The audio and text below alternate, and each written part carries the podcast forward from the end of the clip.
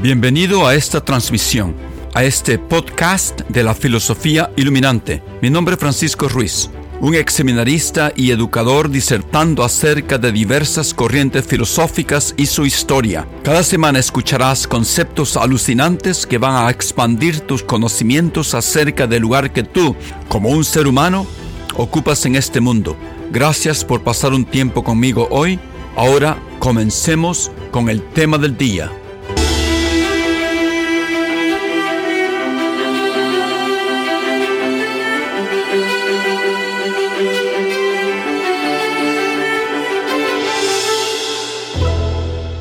Este es eh, Francisco Ruiz. Buenos días, buenas tardes y buenas noches. Les estoy hablando desde Boston, Massachusetts, USA, USA. Esta es una grabación dedicada a describir una de las herramientas que nosotros los seres humanos, especialmente los filósofos, usamos para arguir posiciones intelectuales entre nosotros, usando solamente nuestro raciocinio. Recordemos que estamos tratando de entender cómo adquirimos conocimientos usando solamente nuestra razón, nuestra lógica, sin que se hagan experimentos empíricos, sin que usemos el llamado método científico. Este es el racionalismo. Ahora bien, una de las herramientas que nosotros humanos, seres humanos, usamos en nuestros argumentos, la pudiéramos llamar ejemplo de refutación o ejemplo contrario o contraejemplo para atacar la validez de otros argumentos. Estos argumentos, me estoy dando cuenta, se usan frecuentemente para refutar corrientes filosóficas relacionadas con la naturaleza de nuestras mentes y es la razón por la cual he decidido hacer este episodio antes de continuar con la refutación del conductismo y la descripción y refutación del funcionalismo. Antes de entrar de lleno, les voy a describir un caso hipotético, porque quiero que comiencen a pensar. Quiero que piensen por un momento si ustedes consideran ser lo que les voy a describir un conocimiento verdadero o no. Me gustaría que pensaran en las razones por las cuales lo consideran ser un conocimiento o no. Esta es la descripción de un caso hipotético que yo he formulado siguiendo la estructura de otros casos similares. Durante este episodio entenderán por qué les pongo este caso. Imagínense que yo estoy viendo a través de mi televisor la final de la Liga de Fútbol de España entre Real Madrid y el Barcelona. Ya ha pasado muchas veces. Van empatando. Estoy enfrente de mi televisor. Van 0 a 0. Pero en los últimos minutos, Messi mete un golazo desde larga distancia. Y el Barcelona gana el campeonato. Comienzo a celebrar. El Barcelona es campeón de España. ¿Todo está claro hasta aquí? Pero, ¿qué pasa? Sin que yo lo supiera, el maldito canal de televisión, sin que los productores se dieran cuenta, en lugar de pasar el partido en vivo, habían transmitido un video de la final del año pasado, cuando da la casualidad que también los dos mismos equipos, el Barcelona y el Madrid, habían disputado el campeonato. Y también da la casualidad que el Barcelona había quedado campeón con un gol de Messi, uno por cero, derrotando al Real Madrid. Yo había visto en realidad la final del año pasado. Así que yo creí, tuve esa creencia, que el Barcelona había superado al Real Madrid y me puse a celebrar.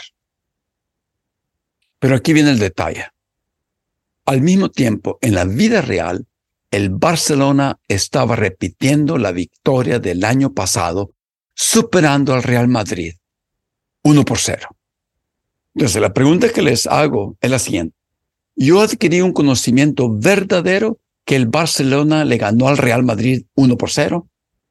Esa es la pregunta. Que lo dejo en suspenso en estos momentos. Piensen en ese caso. Ahora sigamos con el tema del día. ¿Qué es un contraejemplo?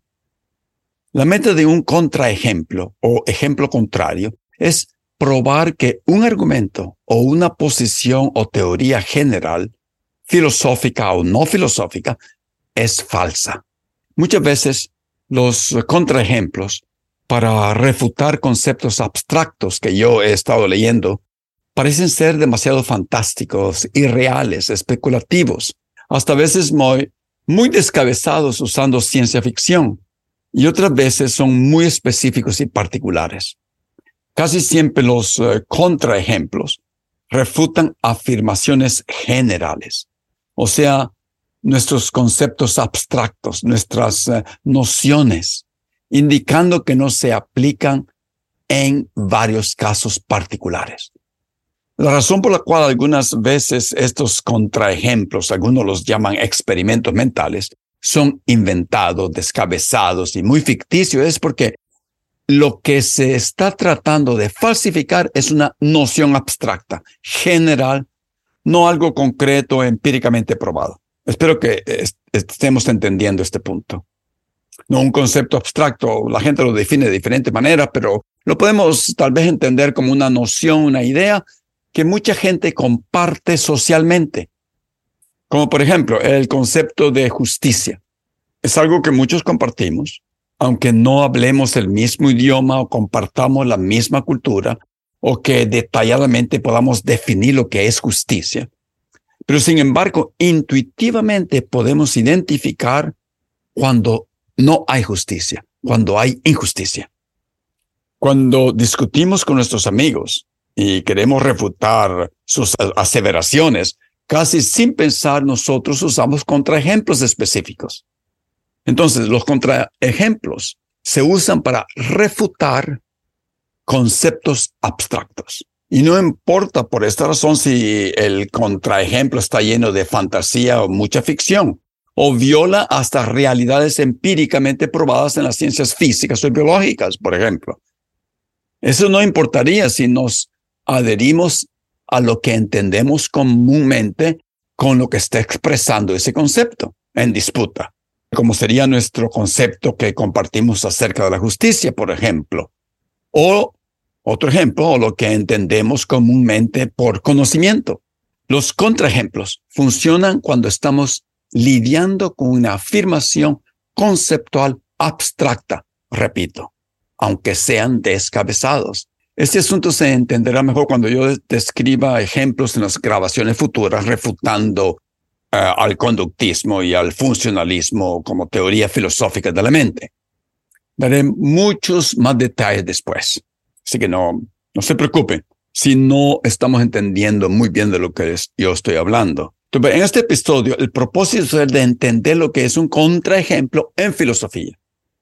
Para entender esto, mejor necesitamos un ejemplo de una generalización o afirmación universal puesta como verdadera he decidido sacar un ejemplo. ¿De dónde? Bueno, estamos hablando de filosofía. Decidí sacar un ejemplo de los diálogos de Platón. Hay un diálogo que se llama Gorgias y dentro del diálogo hay un jovencito que se llama Calicles. Y Calicles está tratando de definir qué significa decir que algunas personas son mejores que otras. Calicles le dice a Sócrates que quienes son más fuertes son los mejores. Así que si tú eres el más fuerte entre tus amigos, tú eres el mejor. Esa es la afirmación de Calicles, que se puede definir como las personas que son más fuertes son las mejores personas. Me imagino que en un colegio en una secundaria, en una preparatoria, muchos jovencitos pueden ser que de verdad compartan esta afirmación. Pero Sócrates, siendo Sócrates, y esto lo hace muy frecuentemente en los diálogos con sus discípulos. Le responde a Calicles con otro ejemplo, un contraejemplo.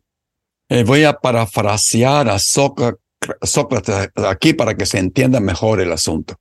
La chusma le dice a Calicles Sócrates, se considera ser impetuosa y de carácter bajo, pero resulta que es más numerosa que los nobles que se consideran ser educados y de muy buen carácter ético. Pero debido a esta fuerza de su muchedumbre, de su población numerosa, continuó Sócrates, la clase de la chusma común es más fuerte que la clase acaudalada de los nobles, aunque la chusma sea a primera vista de peor carácter. Eso quiere decir que los más fuertes no son necesariamente los de mejor carácter. Los más fuertes no son necesariamente los mejores. Termina Sócrates. Bueno, Sócrates le pone este contraejemplo a Calicles para refutar su afirmación general de que los más fuertes son los mejores. Calicles quizás no se esperaba que Sócrates lo iba a refutar describiendo un ejemplo usando un grupo de personas en lugar de una persona individual. Bueno, ahora bien, como muchos pensadores hacen, Calicles en este instante podría desafiar el contraejemplo de Sócrates. Podría argumentar quizás que la chusma común realmente es mejor que los nobles, o por lo contrario, tal vez incluso el Calicles podría decir que aunque sea numerosa, de verdad la chusma no quiere decir que sea más fuerte. Pero si Calicles acepta el contraejemplo, entonces debe retirar su afirmación original o modificarla para que el contraejemplo ya no se aplique. Por ejemplo, podría modificar su afirmación para referirse solo a personas individuales, requiriendo que se piense en la gente común como una colección de individuos en lugar de una multitud, puesto que la fuerza de la que habla Sócrates surge de ser una multitud.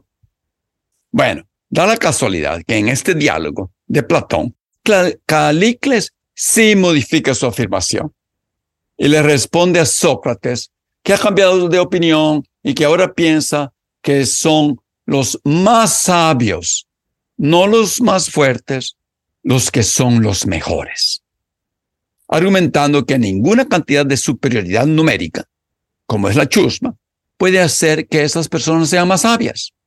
Bueno, ahí termina ese pedacito del diálogo. Pongamos otros ejemplos de una afirmación abstracta generalizada. El conocimiento es una justificada creencia verdadera. O sea, el conocimiento es el creer en algo verdadero y justificado. Otra, la justicia es una estricta igualdad. Ok, pongámosle atención a la primera afirmación que es muy aceptada en los anales de epistemología occidental en estos momentos. Bueno, esa afirmación fue aludida por Platón en uno de sus diálogos en el Teeteto. Una definición, una generalización aceptada por muchos. El conocimiento es una justificada creencia verdadera. Ahora bien, resulta que un pensador llamado Ed Gettier propuso un contraejemplo para atacar y para refutar esa afirmación que es aceptada en la epistemología. Y hasta ahora sus ejemplos han hecho mucha bulla. Los filósofos de nuestros tiempos todavía siguen discutiendo los contraejemplos provistos por Ed Gettier en 1963 en un anal llamado Análisis. Bueno, eso no importa. Que veamos la afirmación. El conocimiento es una justificada creencia verdadera. Tiene tres partes. Es una creencia, es justificada y es verdadera. Y por el otro lado, tiene la palabra conocimiento.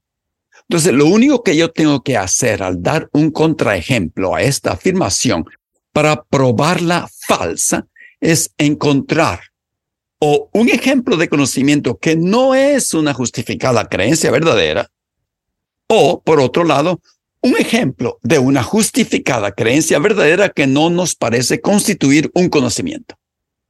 Los ejemplos dados por Ed Gettier describen este último caso, o sea, de justificadas creencias verdaderas que no se consideran ser conocimientos.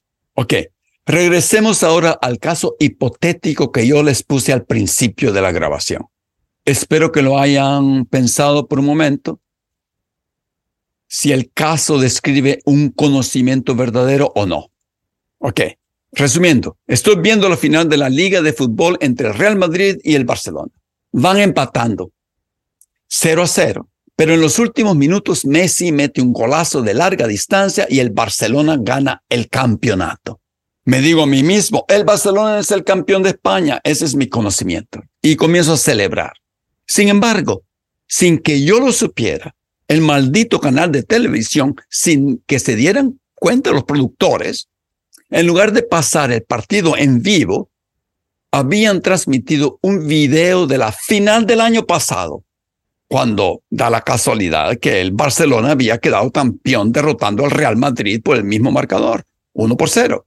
Yo había estado viendo la final del año pasado.